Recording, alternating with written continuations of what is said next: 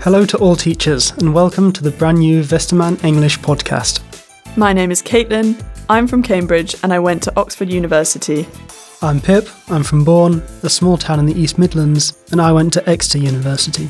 And we're the hosts of the Westermann English podcast.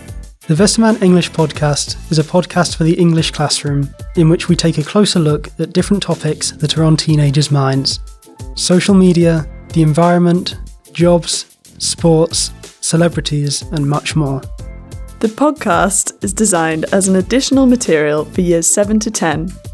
It provides your students with more knowledge, trains their listening skills, and it's a great way to get to know podcasts a little better, in case your students want to record their own. Each episode is divided into two or three parts, in which we talk about different aspects of one topic. And, in the end, there is always an over to you segment, with a question or a statement to discuss in class. Between each segment, there are a few seconds of music to make it easier for your students to follow. It's also the perfect moment to pause, ask questions, and fill out the worksheet. Speaking of worksheets, for every episode, you, the teachers, can download a worksheet, the solutions, and a transcript for free on our website, westermann.de slash English. The Westermann English podcast is available for streaming on Spotify, Apple Podcasts, and an RSS feed, and for streaming and download on westermann.de slash English.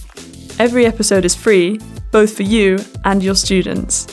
We would also love to hear your feedback on our podcast, as well as suggestions for new episodes.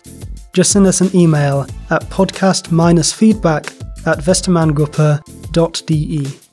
We hope that you and your students enjoy our podcast and hopefully learn a thing or two. Until next time.